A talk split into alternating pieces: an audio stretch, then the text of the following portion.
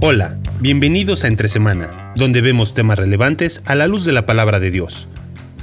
El reino del norte cayó por su idolatría. Pero ¿cómo fue su caída? ¿Cómo era que atacaba el imperio asirio y quién fue quien los conquistó? ¿Qué sucedió con esas diez tribus del reino del norte? ¿Les tomó por sorpresa la llegada de Asiria? Acompañemos a Alex y a Marcelo en el estudio de este importante pasaje de la historia del pueblo de Dios. Aquí entre semana. Seguimos con Un pueblo, dos almas, la serie que ya tenemos más o menos siete, ocho episodios eh, que hemos comenzado eh, explorando este tema de eh, el reino dividido eh, pero antes de eso, paréntesis, sabes que la semana pasada celebramos 40 episodios. Gracias con Ever, por impulsarnos a hacer esto. no sabíamos que iba a ser un maratón que no termina más, pero no, ha sido una bendición, la verdad. No, sí, la verdad. De forma personal y aún escuchar. Sabes, el otro día estaba hablando con un con un exalumno de, de, un país de Centroamérica, me dice, no, profe, ha sido muy lindo escuchar los podcasts. Y dije, wow, los, los, los, rastreo ahí por las redes sociales mm. y, y saber que no solamente tiene un impacto a nivel de la iglesia local, que es nuestro objetivo primario, sino que también puede, puede trascender. Y ha sido interesante esta experiencia de vincularlo con la predicación del domingo. Ha sido primera vez que hacemos algo así. Primera vez que, lo hacemos y, creo que nos ha, nos ha funcionado bastante bien porque los domingos eh, solemos tal vez agarrar algo más para tu semana, algo más práctico, algo más día a día, pero eh, esto nos permite un espacio donde podemos entrar tal vez un poco más en la historia, en las cosas que, ah, ahora que entiendo el panorama completo, ahora sé. Fue, eh, por lo menos para mí de manera personal, algo muy eh, agradable poder, poder, leer, por ejemplo, el libro de Amós. y poder entender de, mm. todo, todas las cosas del, cual hablaba, que tal vez antes era algo como, como suele decir, una caja negra. Claro, o el libro de Amos solos, totalmente descontextualizado, ¿no?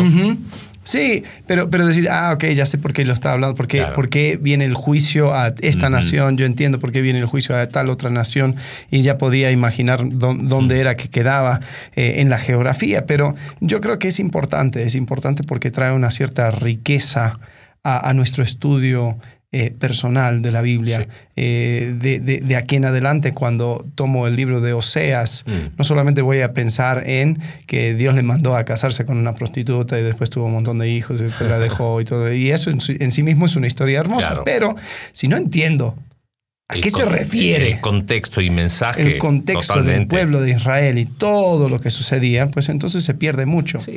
Pero bueno, hemos hablado acerca de, eh, eh, eh, por, lo menos en cuanto a la, parte moral, la caída de Israel, su idolatría, tomamos como base Segunda de Reyes, capítulo 17. Hablaste de eso el, domingo, ¿no? Y, el episodio de hoy es eso, es la caída de, Israel, pero complementando un poco lo, lo, del domingo.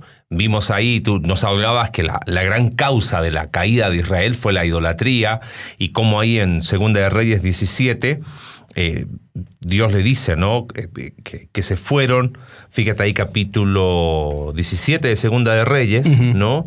Verso, verso 7, dice, y temieron a dioses eh, ajenos y los hijos de, Israel hicieron cosas secretamente, cosas no rectas contra Jehová su Dios, edificándose lugares altos, levantaron estatuas, quemaron allí incienso. Verso 2, 12, servían a los ídolos de los cuales Jehová les había dicho, vosotros no habéis de hacer esto. Y explicaste, ¿no? Cómo, cómo esos ídolos nos siguen contando mentiras hasta el día de hoy. pero, pero, ¿qué hay detrás de la caída de Israel? ¿Qué, qué más podemos entender? Eh, el imperio que Dios usó, qué lugar toman los profetas, eh, ¿hubo advertencia, no hubo advertencia? ¿Qué, qué, qué fue lo que hizo Asiria ¿no? Con, con, el pueblo de, de, Israel? Situamos la caída más o menos año 722 antes de Cristo. Eh, cuando viene el reino de En realidad fue la segunda eh, ola, ¿no? Eh, porque eso fue bajo Sennacherib. Ah, los asirios ya se habían, metido varias ya veces. Habían, se, habían metido, habían tenido varias confrontaciones. Ah, en realidad esto fue uno de los, de los momentos ya cuando, cuando llega Tiglat-Pileser con mm, Manasés, no, em, Manaem. Manaem. Eso tiene, Manaem, ese era. Pul. Eh, sí. El Pul. es Pul. es el nombre babilónico. Por cierto, estábamos hablando acerca de eso. Eh, no para meternos mucho en, detalles, pero es interesante. Eh, todo el, libro de Primera y Segunda de Reyes se fue completando cuando los judíos estaban en exilio en Babilonia. Entonces, por eso usa un nombre que es el nombre babilónico para este rey de Asiria.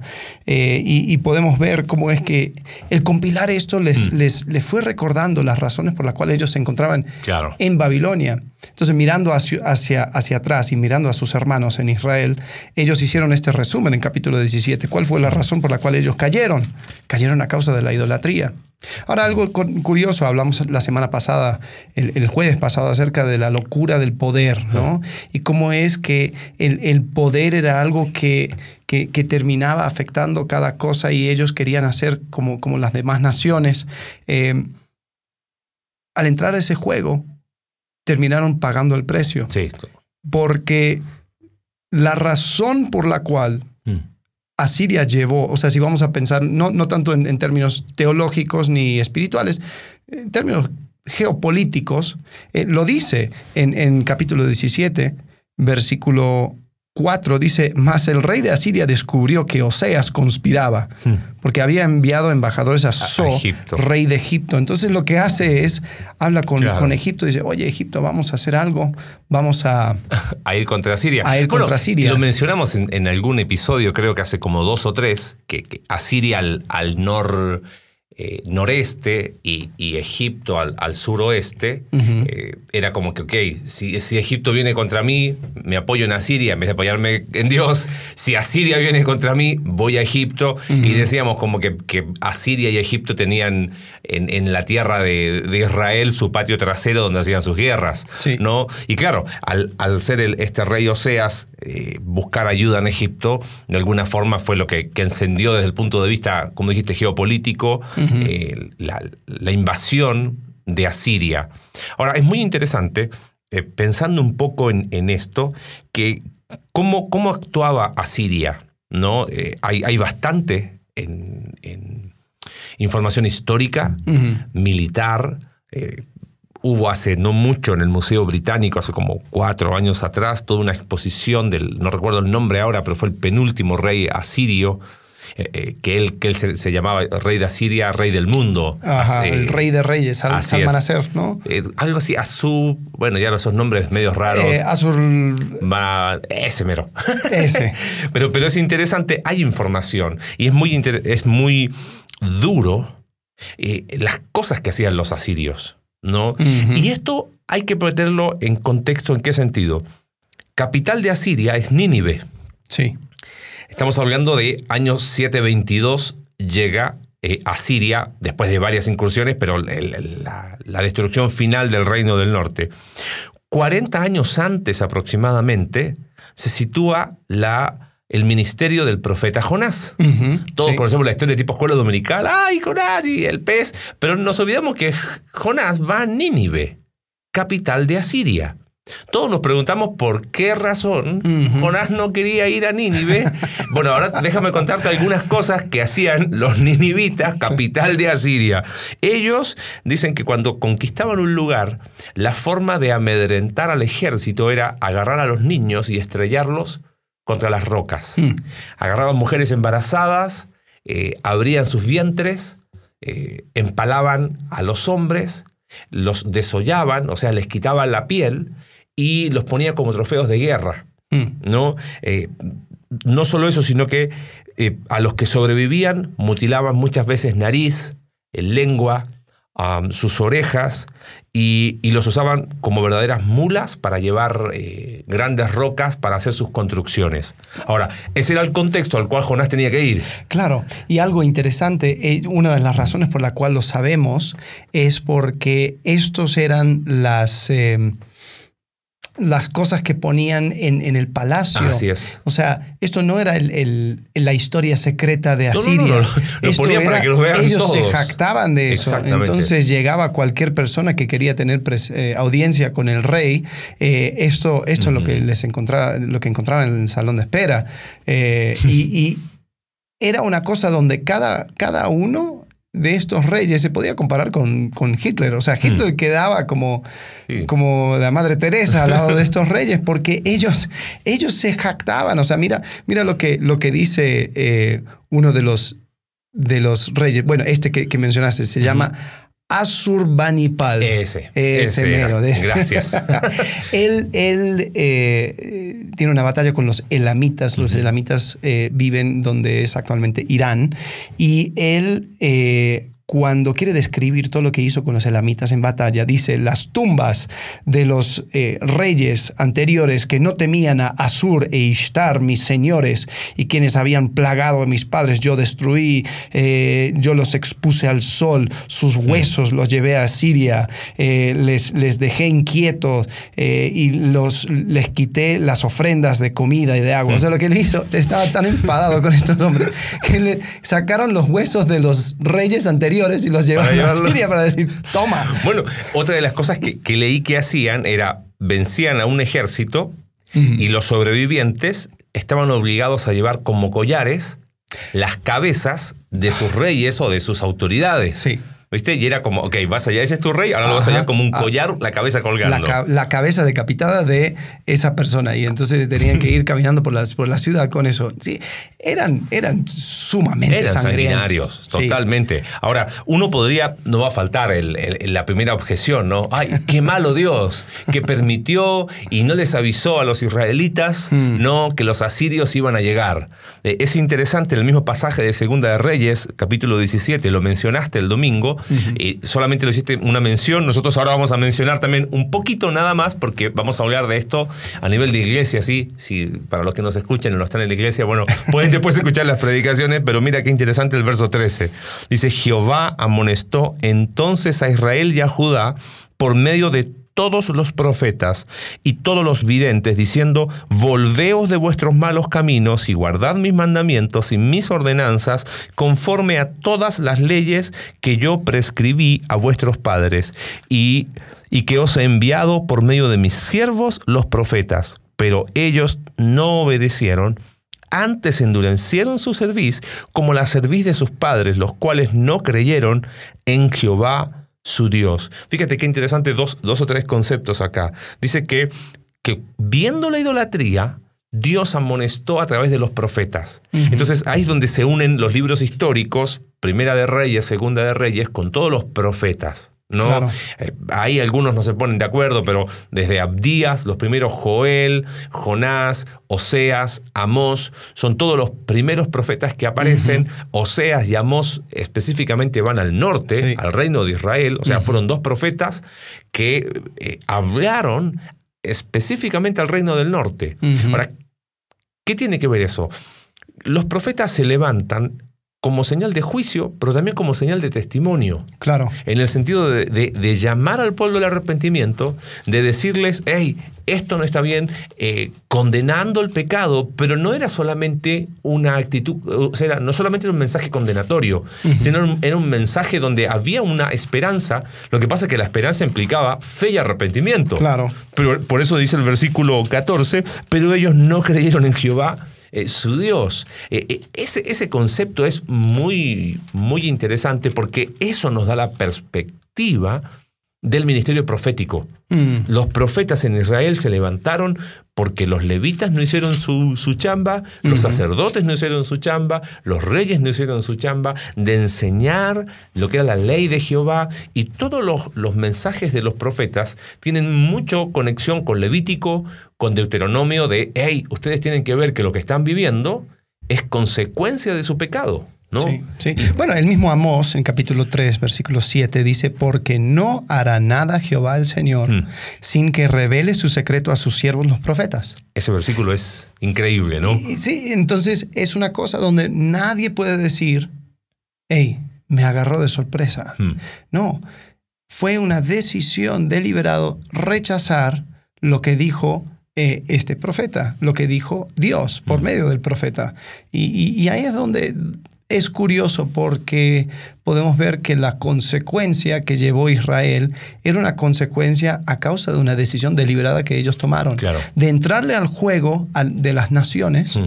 empezar a jugar como ellos, empezar a, buscar su confianza en, por medio de las alianzas, por mm. medio de las maneras prácticas de, oye, mira, me, uno con tal, peleo con tal, hago alianzas con tal, ahí se involucran todos mm. los dioses, ¿no? Ahí hablamos el domingo acerca de, de, las cuestiones geopolíticas de la idolatría, ¿no? No era solamente, ah, pues me cae mejor eh, este Dios sobre este otro Dios. No, no, no. O sea, habían razones eh, de, bueno, el mismo Jeroboam. Mm. Él, hace un Dios para, para, evitar la migración desde el norte al sur.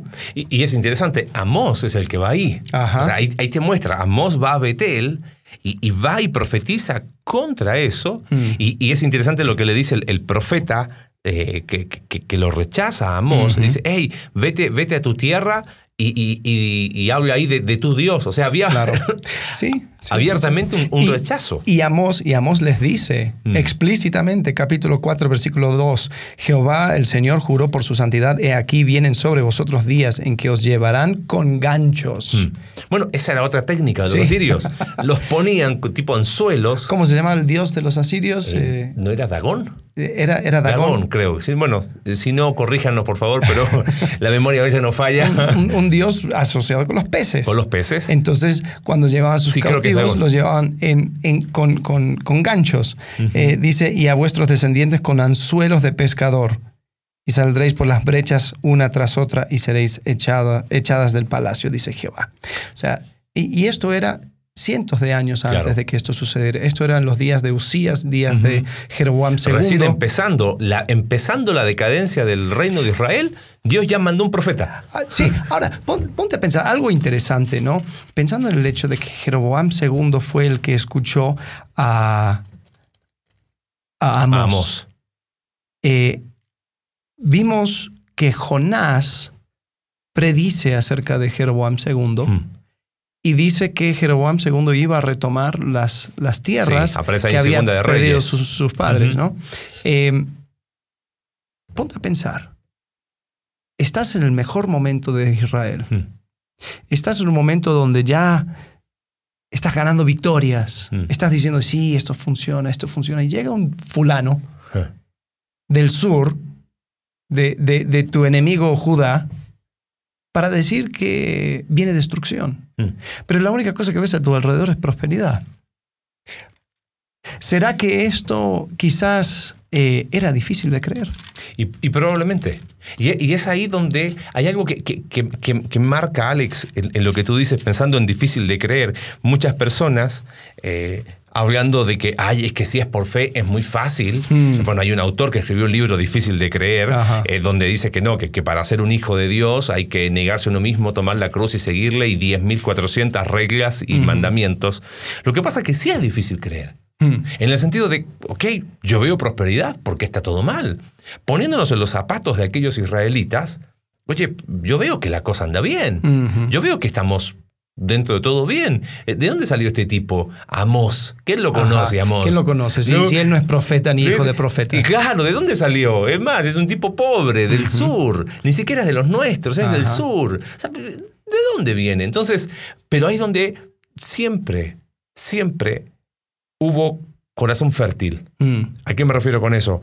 Que acercarse a Dios siempre es por medio, por gracia, por medio de la fe. Claro. Eh, ahí mismo en, pasaje paralelo de Reyes, en Segunda de Crónicas, eh, capítulo 11, voy más atrás al tiempo de Roboam, cuando Jeroboam hace los dos becerros, ¿no? Ajá. Mira qué, relata, dice que tras aquellos, eh, los levitas acudieron también de todas las tribus de Israel del norte, los que habían puesto su corazón en buscar a Jehová Dios de Israel, y se fueron al sur. O sea, ¿qué te muestra? No es que Dios eligió un remanente eh, conforme a su soberana voluntad, como algunos eh, suelen usar la soberanía para explicar cualquier cosa. Fueron los que creyeron al mensaje de los profetas. Mm. Oye, ¿será que es así? Vámonos. Nos vamos a, a, Judá y personas de cada tribu del norte emigraron al sur y se quedaron ahí porque empezaron a ver que la prosperidad material era em, diametralmente opuesta ¿no? a, la, a la profundidad espiritual. Mm. Entonces, eh, ¿qué te muestra eso? Que de, de una u otra manera, siempre el mensaje de los profetas, si bien fue en juicio, había una puerta. Citaste a Amós recién en el capítulo 5, aparece creo que más de 6, 7 veces el concepto, buscadme y viviréis. Sí. Pero, pero no busques allá, no busques acá. Mm. Buscad al que hizo las Pléyades, el Orión, Mm, buscadme a mí y van a vivir. ¿No? Pero buscarlo implicaba creer en el mensaje que daban los profetas. Mm. ¿no? Y, y es interesante, el mismo profeta Amós, eh, en, en sus mensajes, eh, habla de que va a haber una especie de, de mm, como, como la palabra que usé recién, de remanente. Fíjate, en el capítulo 3, verso eh, 12. Así ha dicho Jehová, de la manera que el pastor libra de la boca del león dos piernas o la punta de una oreja, así escaparán los hijos de Israel Ajá. que moran en Samaria, en el rincón de una cama y al lado de un lecho. Después en el capítulo 5, verso eh, 3, porque así ha dicho Jehová el Señor, la ciudad que salga con mil volverá con ciento, y la que salga con ciento volverá con diez en la casa de Israel. Y después en el capítulo 9, verso 9, porque aquí yo mandaré y haré que la casa de Israel sea zarandeada entre todas las naciones, como se zarandea el grano en la criba, y no cae un granito en la tierra. O sea, van a ser zarandeados, eh, va a quedar muy poco, Mm. pero algo va a quedar. Sí. ¿Quiénes? Los que escucharon el mensaje de los profetas. Mm. O sea, la caída de Israel no fue una caída donde a Dios eh, le, le llegó el enojo Ajá. y ahí te mando a Siria. Sí. No, hubo testimonio a través de los profetas, hubo advertencia, eh, fue muy claro lo que leías recién, y, y aquel que quería se podía acercar, Mm. pero era, era por fe. Y claro que ahí es difícil de creer, ¿no? Mm, Sí, sí, y creo que ahí es donde queda esa, esa advertencia tanto para Israel en su tiempo y para nosotros también. Mm. Eh, ninguna cosa que, que suceda en cuanto al juicio de Dios suceda desapercibido. Mm. Aún, o sea, muchas veces está esa pregunta, ¿no? ¿Qué- ¿Y qué sucede con las personas que no conocen de Dios? Que Mm. van a pasar un- una eternidad en el infierno. Eso no se me hace justo. Bueno, en Romanos incluso habla acerca de la conciencia del hombre siendo Claro. una ley a sí mismo, eh, acusándole o excusándole. Mm. Entonces, aún Dios a las personas que, que nunca han escuchado acerca de Jehová explícitamente, Dios les ha dado una advertencia aún en su propia conciencia. Y mismo Romanos 1 habla, ¿no? De su eterno poder y deidad se hacen visibles a través de la creación. Sí. De modo que no tienen excusa. O sea, siempre ha habido testimonio, ¿no? Sí. De una u otra manera. Sí, sí, y, y- y creo que eh, nosotros cuando sentimos esa, ese juicio, esa ira de Dios que, de- de- que, que describen los profetas, es a causa de eh, Dios eh, dándose la vuelta Mm. a causa de nuestro pecado. O sea, Dios queriendo entrar en una relación con nosotros, Mm. eh, nosotros lo rechazamos. Yo creo que es, es clarísimo en Oseas, cuando dice, eh, yo te, eh, capítulo 13, versículo 5, yo te conocí en el desierto, en tierra seca, en tus pastos se saciaron y repletos. Se, ensorbes- se ensorberció su corazón, por, causa, por esta causa se olvidaron de mí. Por tanto, yo seré para ellos como león, como un leopardo en el camino, los acecharé. Dice eh, en versículo 9, te perdiste, oh Israel Mm. mas en mí está tu ayuda. ¿Dónde está tu rey? Para que te guarde con todas tus ciudades y tus jueces, de los cuales dijiste, dame rey y príncipes. Entonces, como que Oseas ya está cerrando este, este círculo, ¿no? Que Claro. comenzó en 1 Samuel capítulo 8. Dice, ¿Dónde está? te di rey en mi furor y te lo quité en mi ira. Mm. Y, y podemos ver que esta es la consecuencia de lo que tú pediste. Claro. Y así cayó Israel. Jugándole al juego de tronos, Mm.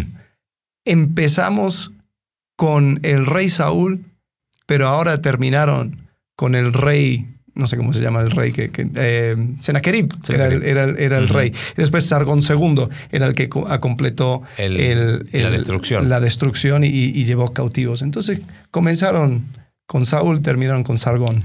Qué, qué locura, ¿no? Y cómo uno ve ahí el- la línea de la, de el hilo que conduce. O sea, primera de Samuel 8, con, con todo lo que la caída de Israel, es muy claro, más el mensaje de los profetas. Ustedes quieren rey, ahí lo van a tener. Y cómo las decisiones siempre tienen consecuencias. Claro. Pensando eso, Asiria tenía una práctica muy interesante. Asiria se llevaba algunos, pero lo que hacía Asiria era repoblar. O sea, para extender su imperio, ellos llevaban, sacaban la mejor gente de, de, los lugares conquistados y llevaban gente nativa de ellos a ese lugar para que se mezclaran y de esa manera conseguían dos cosas. Conseguían que las personas de ese lugar adoptasen ¿no? la cultura de, ellos, y dos, hacían que se perdiese la identidad de la nación conquistada. Bueno, e, eso no es algo muy alejado de nuestra historia y nuestro tiempo actual. Mm. Eh, hace unos años, eh, Rusia tomó Crimea, que era la parte del sur de Ucrania. ¿Por qué tomó y cómo es que tomó Crimea de manera tan fácil? Eh, porque durante años, cuando estaba bajo, cuando era la Unión, Soviética, iban eh, mudando personas de Rusia a Ucrania, a diferentes partes, y Crimea era uno de los, lugares eh, donde más rusos pusieron porque les convenía, había puertos de, que no se congelaban en el invierno, entonces Crimea era, era, de mucho valor para, la Unión Soviética. Entonces cuando ya Ucrania se vuelve eh, país independiente, Rusia todavía quiere ese terreno, entonces ¿qué hace? Eh, dice, ah, no, los rusos y todos los demás están pidiendo que, que, nosotros intervengamos, hicieron un plebiscito y eh, quedó Crimea de vuelta parte de, madre Rusia. Entonces los asirios hacían lo mismo. Exactamente lo mismo. Y mira, y, lo dice el texto bíblico, capítulo 17 de Segunda de Reyes, verso 24, y trajo el rey de Asiria gente de Babilonia, de Cuta, de Abba, de Amat, de Sepharvaim, y los puso en las ciudades de Samaria Samaria en lugar de los hijos de Israel y poseyeron a Samaria y habitaron en sus ciudades. Ahora, ese es el origen de lo que en tiempos de Jesús conocemos como los samaritanos, que samaritanos y judíos no se llevaban entre sí. Típica predicación de, Juan capítulo 4. No, no, y judíos y samaritanos no se llevaban. ¿Y por qué no se llevaban? Ah, porque no se llevaban. No, no se llevaban por esto. Esta es la razón por la cual no se llevaban. Porque mm. para los judíos que habían sido fieles a la voz de los profetas, que habían buscado que habían creído en el mensaje de los profetas, estos eran aquellos que, que no creyeron y se mezclaron, se mezclaron con gente de Asiria, de, toda la zona de la, perdón, de, la zona de, Mesopotamia. Y claro, ahí por eso en Juan capítulo 4, tú ves que la samaritana dice, nosotros adoramos en el otro monte. Y nosotros tenemos nuestra, nuestro, nuestra propia... Bueno, de hecho, tú sabes que siguen. Hay, hay un samaritarismo que todavía existe y ellos tienen su propia, em, su propia, su propio Torah. Ellos em, tienen todavía sus sacerdotes. Ellos continúan con una versión de judaísmo eh, y, sí, adoran el monte Gilgal, pero hasta el día de hoy tienen como un tipo de templo eh, y, eran completamente eh, diferentes a los judíos. Y, sí, hmm. era razón o era la, consecuencia de esta conquista. Sí, es, interesante, más que nada, cerrando un poquito el, capítulo de, de, la caída de Israel, al entender un poquito más el contexto, como decías tú, eh, hay una lección para nosotros en cuanto al mm. mensaje de los profetas y la sensibilidad. Pero creo que es bueno mencionarlo, eh, porque si tú buscas en internet eh, qué pasó con las tribus del norte que se perdieron, uff, internet es, es, tan grande como, como Narnia, ¿no? Puede aparecer cualquier cosa. Mm. Los mormones dicen que este José Smith, que, encontró el libro del mormón, y, inventan esta leyenda, ¿no? Que no tiene, primero no tiene ninguna evidencia histórica y que es el, fundamento para, para, esa secta, es que ellos son los descendientes que migraron y terminaron en América. ¿Cómo? No tengo idea. Bueno, pero incluso ellos mencionan dos tribus que nunca existieron. Que nunca existieron. Y, pero ahí te das cuenta, o sea, si, llegas a buscar en internet qué pasó con las tribus del norte, algunos te van a decir, no, fueron los judíos que se fueron a Japón, los judíos que están en todas partes. Están en Etiopía. Eh, y lo interesante es que, por ejemplo, Segunda de Crónicas, capítulo 30, tiempo de sequías, dice que fue fueron, pues, correos con cartas de mano del rey y de sus príncipes por todo Israel y Judá, como el rey lo había mandado, y decían, hijos de Israel, volveos a Jehová, el Dios de Abraham, de Isaac y de Israel, y él se volverá al remanente que ha quedado de la mano de los reyes de Asiria. Hmm. Estamos en el tiempo del rey Ezequías, vamos a ver eso oh, este domingo. Ya el reino del sur, del norte, no existía como reino del norte, pero había un remanente. Sí. Ese remanente eran los que habían creído, los que eh, habían dicho, no, eh, Amós tiene razón, Oseas tiene razón, voy a buscar a Jehová. Se fueron al reino del sur, creyeron el mensaje y en el tiempo del rey Ezequías le dice, hey, volveos, volveos, vosotros que sois el remanente. Y eso nos muestra que en realidad fueron tribus que nunca se perdieron. Claro. Sino que lo que pasa es que no tenemos el registro, quiénes fueron con nombre y apellido. Lo bueno que eso no es problema nuestro. Conoce el Señor lo que son suyos, dice, ¿no? Según de Timoteo capítulo 2. Pero qué interesante es ver cómo se construyen muchas veces leyendas y teorías que además de no tener ningún sustento histórico, la Biblia ya nos dice qué es lo que sucedió. Claro. ¿no? Sí, no hay mucho misterio.